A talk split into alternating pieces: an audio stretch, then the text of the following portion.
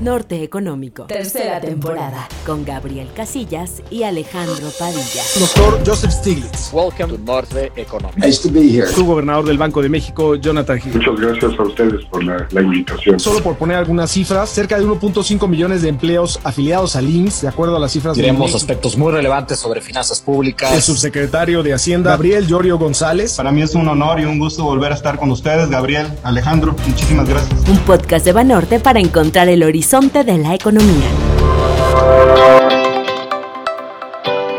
Amigos de Norte Económico, qué gusto saludarlos nuevamente. Muchas gracias por acompañarnos en este lanzamiento de la tercera temporada de este podcast que dirigimos Alejandro Padilla y un servidor aquí en Grupo Financiero Banorte. Alex, qué gusto saludarte, ¿cómo estás? Gabriel, un saludo a ti y a todas las personas que nos escuchan. Muy entusiasmado por iniciar esta tercera temporada y bueno, espero que todos ustedes se encuentren muy bien. Bueno, Alex, pues hoy, como ya lo dijimos, vamos a hacer un paso para atrás, no estar viendo la coyuntura, lo que pasó ayer, lo que pasó mañana, lo que va a pasar la semana que entra, sino vamos a hacer un pequeño zoom out y ver un poco desde, desde esa perspectiva hacia adelante qué podemos hacer en México para mejorar varias cosas que, que nos pueden llevar a un mejor equilibrio. Y en este sentido, pues esto, ¿a quién vamos a invitar, mi estimado Alex? Pues qué mejor forma de poder llevar a cabo este análisis que con una economista de primer nivel, ¿no? Muy conocida y respetada en el medio como es Valeria Moy. Valeria Moy es una destacada economista. Actualmente es directora general del Instituto Mexicano para la Competitividad. Ha sido columnista y conductora de diversos programas de radio, TV y podcast.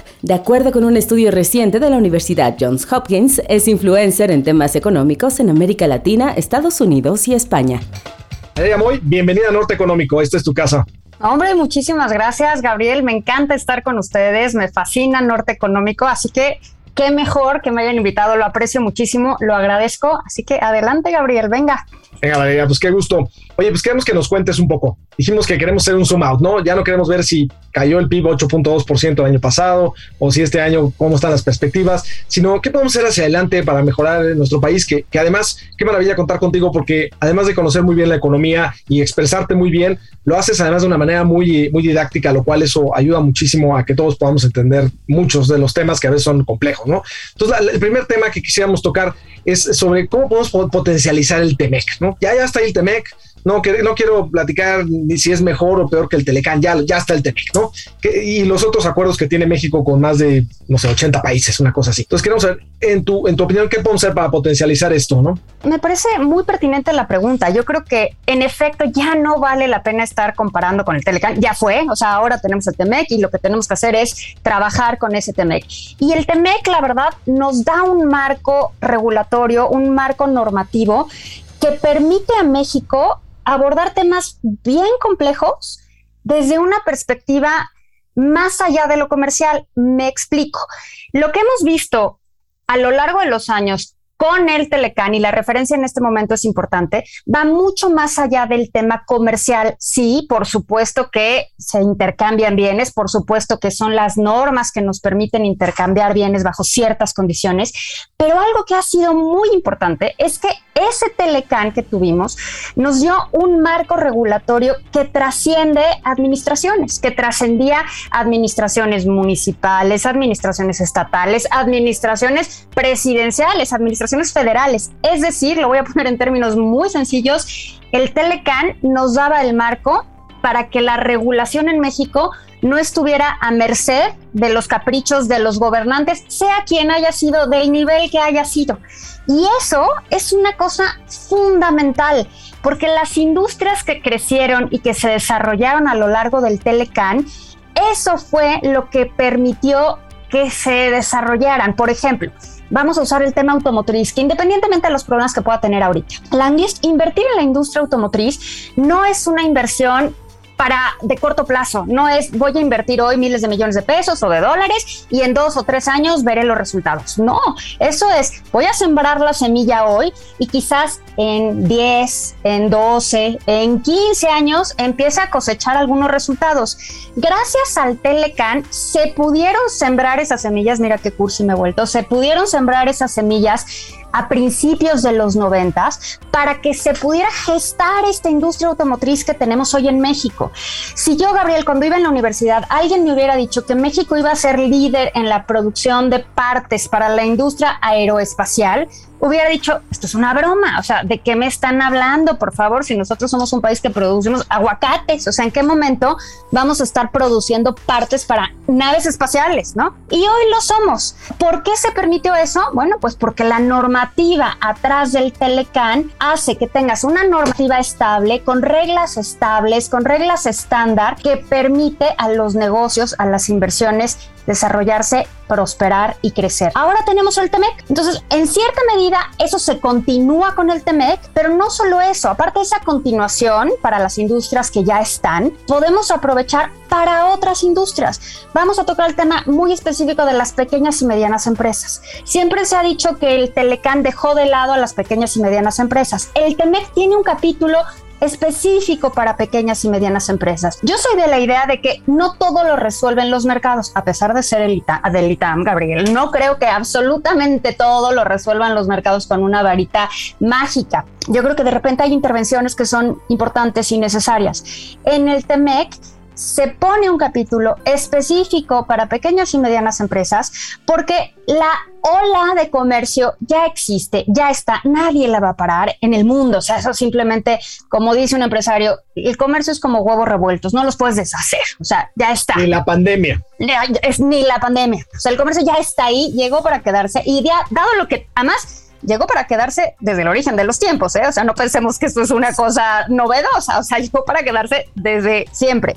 Entonces, bueno, en este TEMEC, en este acuerdo comercial, tenemos un capítulo específico para que las pequeñas y, y medianas empresas se beneficien del acuerdo comercial. Es un capítulo que para la Secretaría de Economía es oro molido. La Secretaría de Economía debería de estar en este momento buscando estas oportunidades para las pequeñas y medianas empresas que por sus características a lo mejor no se, no se han podido subir a esta ola comercial y hacer algo, una especie de acción afirmativa, por ponerlo de alguna manera, para promover que estas pequeñas y medianas empresas, hay que recordar que el 94% de las empresas en México son micro, micro, o sea, entre 0 y 10 empleados. Entonces, si este capítulo se implementa bien y de buenas, yo creo que hay un potencial gigante para un porcentaje muy importante de las empresas y, por supuesto, de la gente del país, de, los trabajadores, ¿no? Porque al subirse a esta ola comercial, pues evidentemente poco a poco con el tiempo las cosas van cambiando y se van generando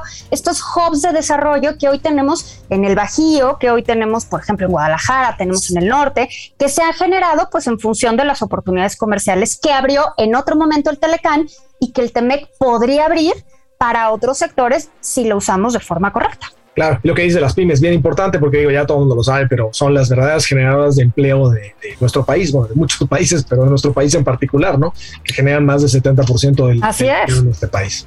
Oye, y qué interesante esto que comentas, Valeria, porque al final del día estamos hablando de cambios estructurales que se, se dieron en los noventas, luego con el TEMEC hay, mejoras sustanciales y también pues hay que recordar que dentro de esta certeza en las inversiones, de estos cambios que se están dando en el comercio internacional, pues primero tuvimos las tensiones comerciales de Trump con China y con México y eso creo que generó también un cambio muy, muy importante. Pero no olvidemos que también el tema de la pandemia y esta disrupción que hemos observado en las grandes cadenas de, de suministro, la gran cadena de valor global, pues lo que ha hecho es repensar si de repente necesitamos pues mayor cooperación regional y ahí a lo mejor también México podría, podría aprovechar mucho de, del potencial que se ha estado generando en, los últimos años. Pero si me permites, vamos a, otro tema que está muy ligado a esto. Tú hablaste mucho de la certeza jurídica que te puede dar el TEMEC, de, de estas semillas que se van, se van este, sembrando para, para un mayor crecimiento y también un mayor desarrollo del país. Pero también debemos de reconocer que ya van varios años en donde el PIB potencial en México ha estado cayendo y creo que es uno de los grandes desafíos que tenemos tanto en políticas públicas como sociedad y algunos de los temas que hemos considerado que han, que han estado afectando al PIB potencial lo hemos platicado aquí en este podcast Gabriel y yo en repetidas ocasiones educación, inversión, ¿no? Generar las condiciones para una mayor inversión como porcentaje del PIB, un poco el fortalecimiento del Estado de Derecho, ¿no? Y, tú hablabas un poco de este marco jurídico que, que, que te provee este Telecan y después el TEMEC. Entonces me gustaría que nos pudieras compartir qué estás viendo tú al respecto, qué mejoras pueden existir en, educación, en inversión, en, Estado de Derecho, o si prefieres, qué otros temas, otros temas crees que pueden estar eh, siendo pues objeto de mejora para justo tratar de alcanzar un mayor PIB potencial en nuestro país. Mira, voy a empezar con una anécdota y yo sé que la anécdota, una, una anécdota no es evidencia científica, pero no importa porque esta anécdota creo que me ayuda a ilustrar el punto.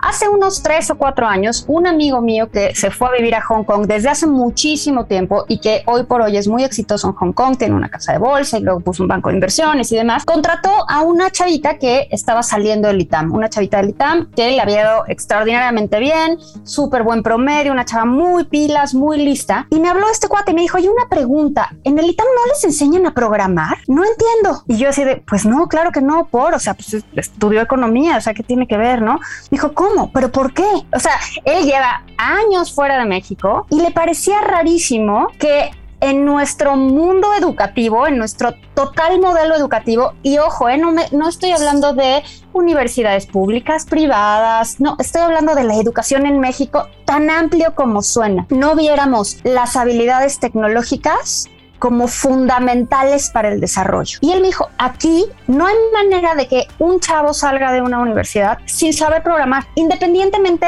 de la carrera que haya estudiado o del tema en el que se haya especializado. Entonces yo me puso a pensar, evidentemente, y dije, esta chava que llegó a trabajar con él es una chavita de, de, de verdad que ha logrado sobreponerse a todos los obstáculos. Es como lo que llamaríamos la élite de la élite, porque además es muy abusada, ¿no? Y al mismo tiempo, el sistema educativo de México no le dio una habilidad que el mundo del futuro que ojo, para nosotros es el futuro, pero para el resto del mundo es el presente, ¿no? Que necesitaría para poder ser más exitosa en, en un nivel global. Entonces yo creo que en ese sentido, lo que México puede hacer es aprovecharse de ver todo lo que ha pasado en otros países. Y al ver lo que ha pasado en otros países, qué ha sido, qué ha, ha fracasado, qué ha servido, qué no ha ayudado, qué temas, cómo se ajustan los temarios, cómo se ajustan los modelos educativos, hay mucho camino andado en el mundo. México no tiene que descubrir el hilo negro. Y eso a mí me parece una gozada. O sea, no tenemos que ponernos a entender todo el sistema educativo. Podemos aprender de lo recorrido por otros países. Y en ese sentido, si lo hacemos bien, pues podemos dar un salto cuántico, ¿no? Como dicen en inglés, un frog leaping, de que ya te diste cuenta, ya no tienes que experimentarlo en tus propios niños, ya viste lo que funciona y lo que no funciona en otras economías. Yo creo que la pandemia nos daba ese año. Nos daba esa oportunidad histórica de, a ver, borremos la currícula escolar y vamos a volverla a hacer de cero para ver qué necesitamos. Esta entrada al ciclo escolar me parece que nos da otra oportunidad y si no la aprovechamos, eso es algo que tenemos que tener en cuenta. Alguien más la va a aprovechar porque las oportunidades alguien las toma en el mundo. Entonces yo creo que México tiene un enorme potencial. Tiene todavía, ojo, el todavía es importante, ¿eh? este bono demográfico que cada día es menor y cada día se está agotando, que podría utilizar para posicionarse de forma regional, porque solitos no podemos, eso también hay que entenderlo, de forma regional junto con nuestros socios comerciales, Estados Unidos y Canadá, y volvernos como región una potencia económica, porque creo que lo que estamos viviendo ahora es un conflicto, un conflicto global del cual no nos debemos escandalizar. Yo creo que toda la historia de la humanidad ha habido conflictos globales para ver quién es la potencia del planeta, ¿no? Y yo creo que ahorita estamos siendo testigos de algo similar. Lo que pasa es que pues no tenemos todavía el beneficio de la retrospectiva, ¿no? O sea, nosotros hoy nos podemos sentar a estudiar quién era el líder del mundo en el siglo XII, pero cuando estás en el siglo XXI, pues es muy difícil entender. Y yo creo que estamos viendo un conflicto interesantísimo eh, entre China y Estados Unidos. Y México, para bien o para mal, es vecino y socio, intrínsecamente socio de Estados Unidos. Y en ese sentido deberíamos de aprovechar esa posición.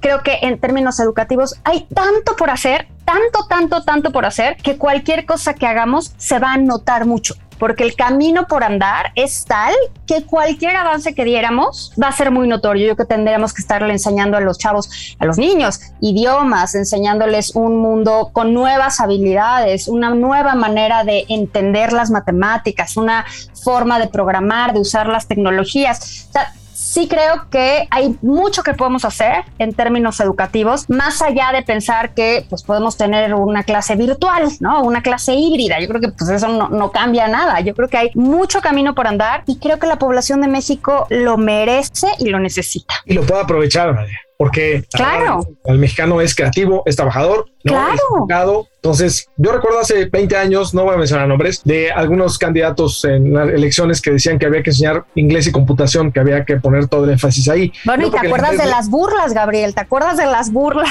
Y mira, sin duda. No, y, ahora, y el inglés no es que me encante ni nada, pero pues es que es la puerta de, entrada. Los, los, lenguajes de computación están escritos así, etcétera, ¿no? Y también un poco lo que, lo que está pasando con justo estos clústeres industriales de los que hablabas, Valeria, ¿no? En el Bajío. Pues gran parte del éxito ha sido que las empresas, en conjunto con los gobiernos, pues han tratado de llevar a cabo institutos técnicos para tratar de preparar a las personas a lo que se viene, al futuro, ¿no? Y, y eso creo que se vuelve importantísimo. Estas alianzas estratégicas que se puedan generar entre, entre empresa y, gobierno para pues, mejorar la educación y finalmente, tú lo dijiste, todavía tenemos espacio en este bono demográfico, pues hay que aprovecharlo porque si no después pues, nos va a jugar en contra. Y luego lo ves claramente en las empresas que están ubicadas en el Bajío, ¿no? Están continuamente buscando em, trabajadores todo el tiempo, todo el tiempo.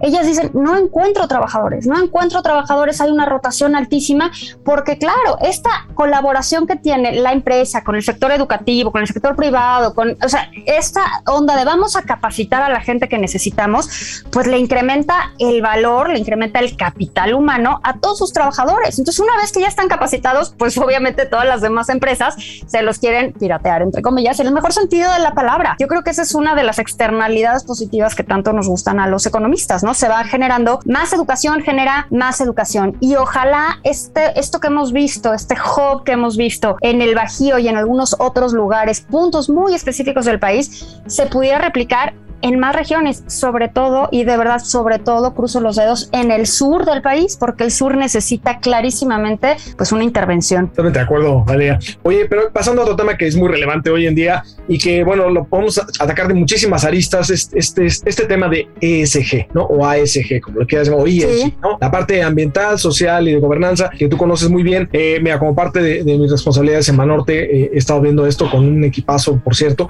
pero lo que, lo que quiero poner aquí en, en punto es la pandemia nos ha dejado muy claro que pues sí, el ser humano sí está interviniendo en el cambio climático, que sí necesitamos hacer cosas para la equidad de género, sin duda, que necesitamos hacer cosas para que la gente esté más contenta, para ayudar más a la sociedad, para estar, o sea, todas esas protestas, tú recordás el 2019 fue un año lleno de protestas en diferentes partes del mundo, etcétera. Entonces, bueno, ¿cómo podemos unir aquí en México estos temas eh, ASG, no? Eh, sobre todo en tu último comentario que hiciste, eh, ¿no? De, de, todo lo que, que podemos mejorar en educación, etcétera, pero en cualquier, desde cualquier ángulo, ¿cómo podemos incorporar sustentabilidad en el día a día? Me parece que tocas uno de los temas más importantes y que también son desde luego uno de los más importantes, pero también más sujetos a lo que se llama como en el mundo actual al greenwashing, ¿no? O al pinkwashing o a estas cosas de voy a hacer algo para que parezca que estoy haciendo algo. Y yo creo que ese es uno de los riesgos más grandes que corremos. Yo creo que lo vemos en algunos ámbitos donde hay cuotas y la cuota funciona, pero parecen cuotas de chocolate, ¿no? Que al final del día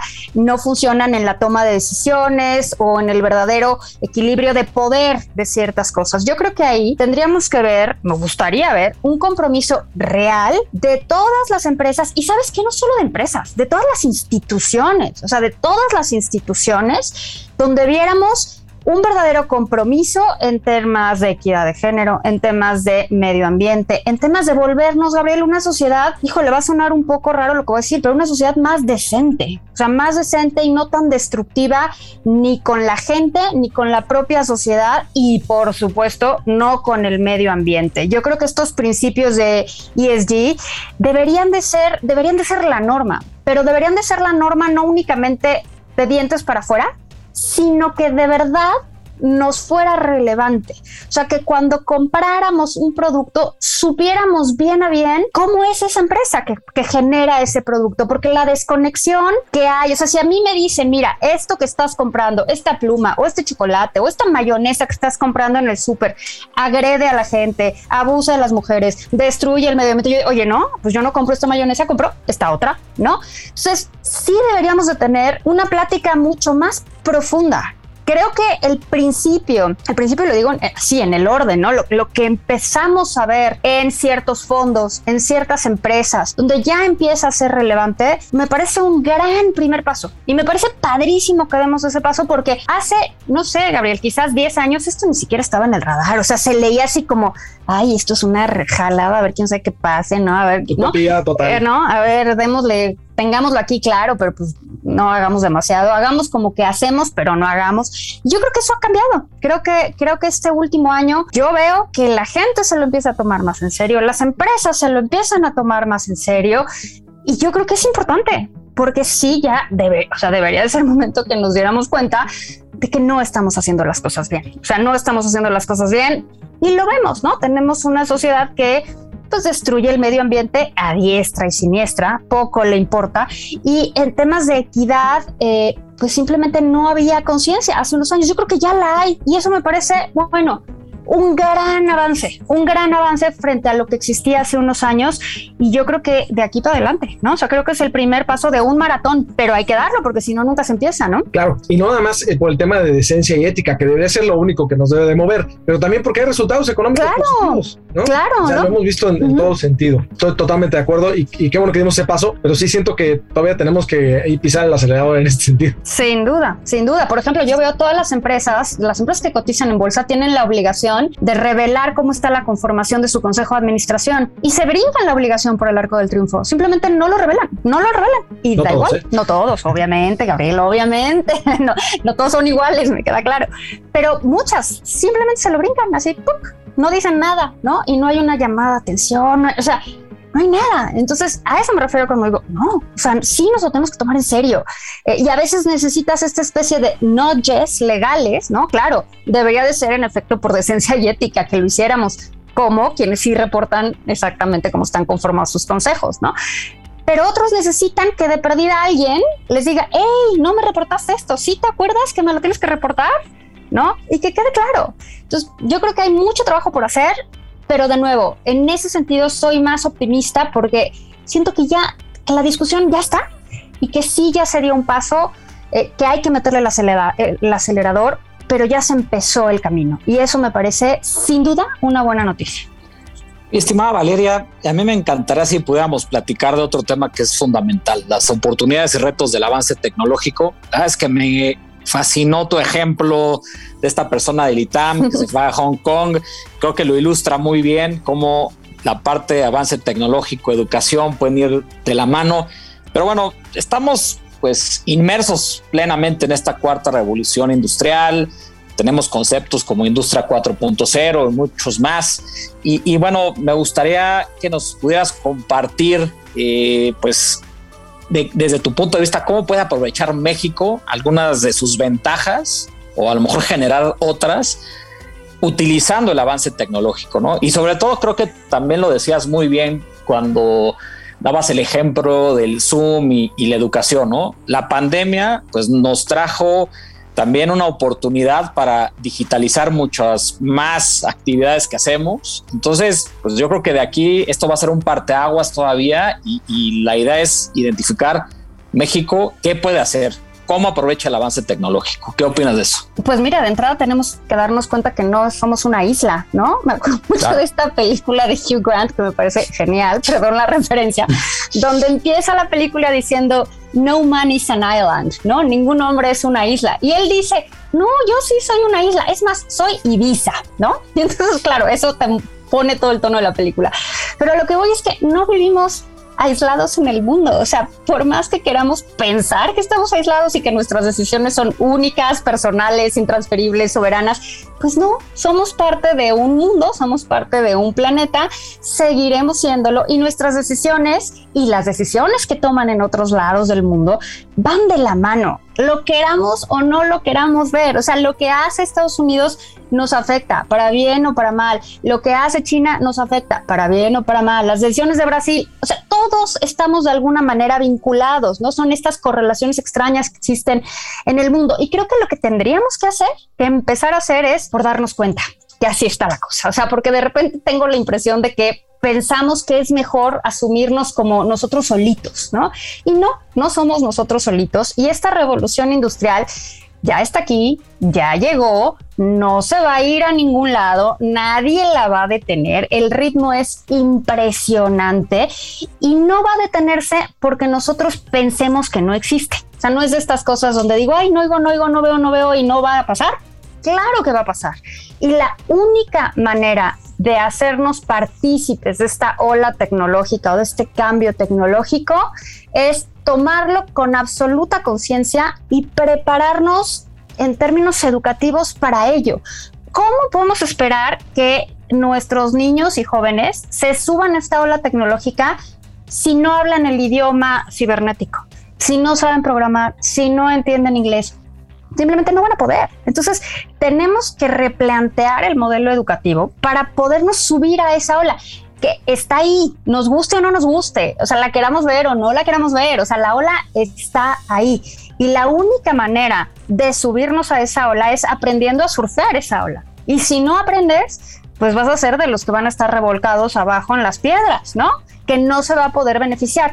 Lo hemos visto con todos los cambios tecnológicos eh, importantes que ha habido a lo largo de la historia, lo que vemos es un periodo que no necesariamente es corto, de muchísimo cambio, de muchísima transformación, de muchísimo desorden incluso, incluso en términos medioambientales, donde pues por el avance en una cosa se destruyen otras cosas. Hemos visto reacomodos sociales brutales en todos estos periodos de transformación y este periodo no va a estar exento de eso mismo. Lo que pasa es que lo estamos viviendo. Todavía no tenemos el, el beneficio de la retrospectiva ¿no? Todavía lo estamos viviendo y no sabemos bien cómo nos está arrastrando esta ola, pero de que nos está arrastrando, nos está arrastrando. Y México, y, voy a, de repente me, me extraño a mí misma, ¿no? Yo creo que tiene todo, o sea, de verdad tiene todo, tiene posición geográfica, tiene un territorio privilegiado, tiene una gente privilegiada a lo largo y ancho del país. Ahora sí que suena anuncio del de, Otrora Canal 2, ¿no? Así como tiene tierra, sol, mar, agua, recursos naturales, o sea, tiene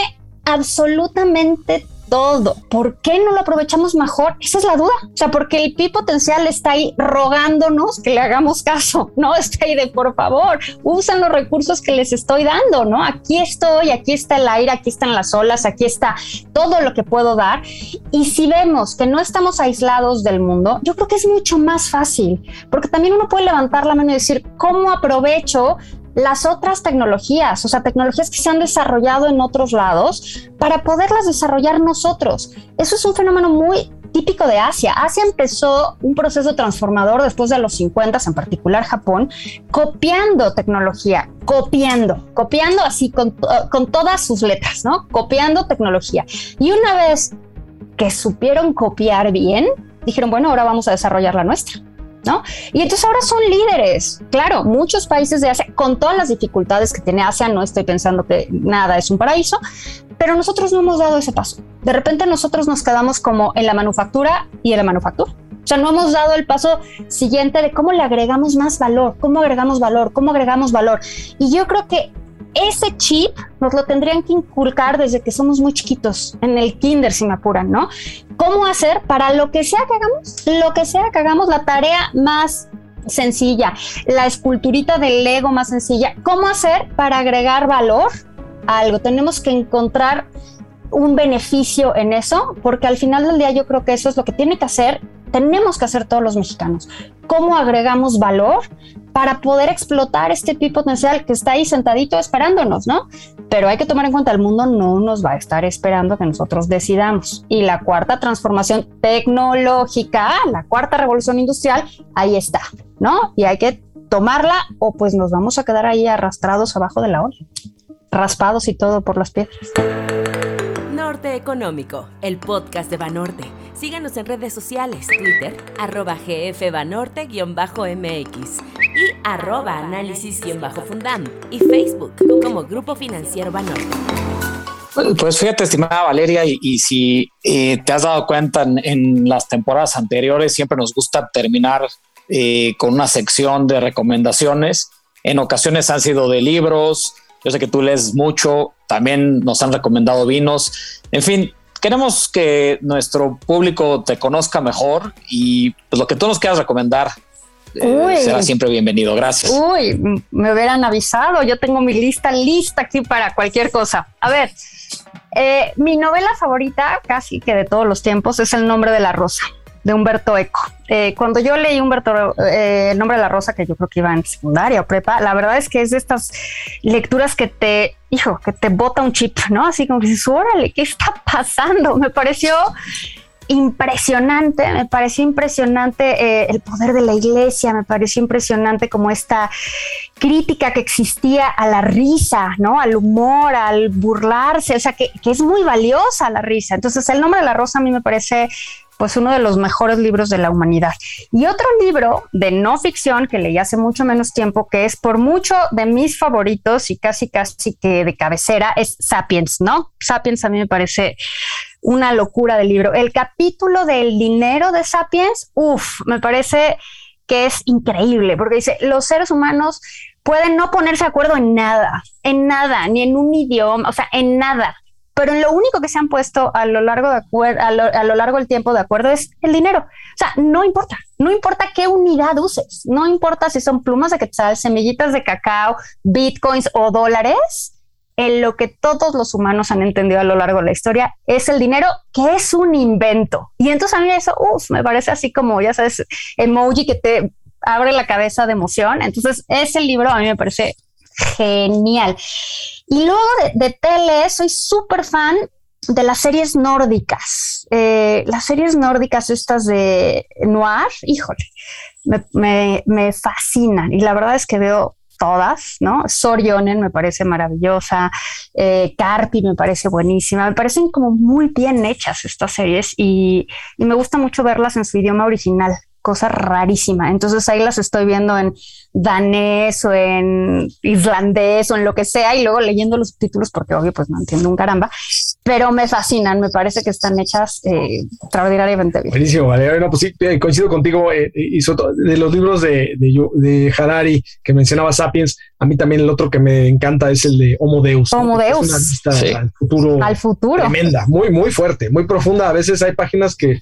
Que dan miedo, ¿no? No querer abrir el libro. Da miedito, sí. sí, tal cual. Oye, pues verdaderamente, qué gusto que nos hayas acompañado. En verdad, ya sabes que es, un gustazo tenerte por acá. Te deseamos todo lo mejor. Y pues muchas gracias por acompañarnos en este inicio de esta tercera temporada de Norte Económico. encantada, encantada. Muchísima suerte con esta temporada y muchísima suerte en todo lo que queda, porque ahí viene el año. Muchas gracias por acompañarnos, Valeria. Comentarios muy interesantes como siempre. Gracias, Alejandro. Hasta luego. Norte Económico, tercera temporada, con Gabriel Casillas y Alejandro Padilla, un podcast de Banorte para encontrar el horizonte de la economía. Bueno, hasta aquí Norte Económico. Agradecemos muchísimo que nos han estado siguiendo y que ahora nos sigan en este inicio de esta tercera temporada, que además estuvo muy interesante, ¿no? Con Valeria Moy, estimado Alex. ¿Cómo ves? Estuvo padrísimo el episodio de hoy, mi estimado Gabriel. Creo que nos deja reflexiones muy interesantes y bueno, pues eh, agradecerle a, a nuestras personas el habernos esperado para este inicio de tercera temporada. Repito, estoy muy emocionado con ello. Venga, Alex, pues todo lo mejor y nos vemos la próxima semana. Cuídense mucho y les mando un fuerte abrazo a todos. Norte Económico con Gabriel Casillas y Alejandro Padilla. Un podcast de Banorte para encontrar el horizonte de la economía.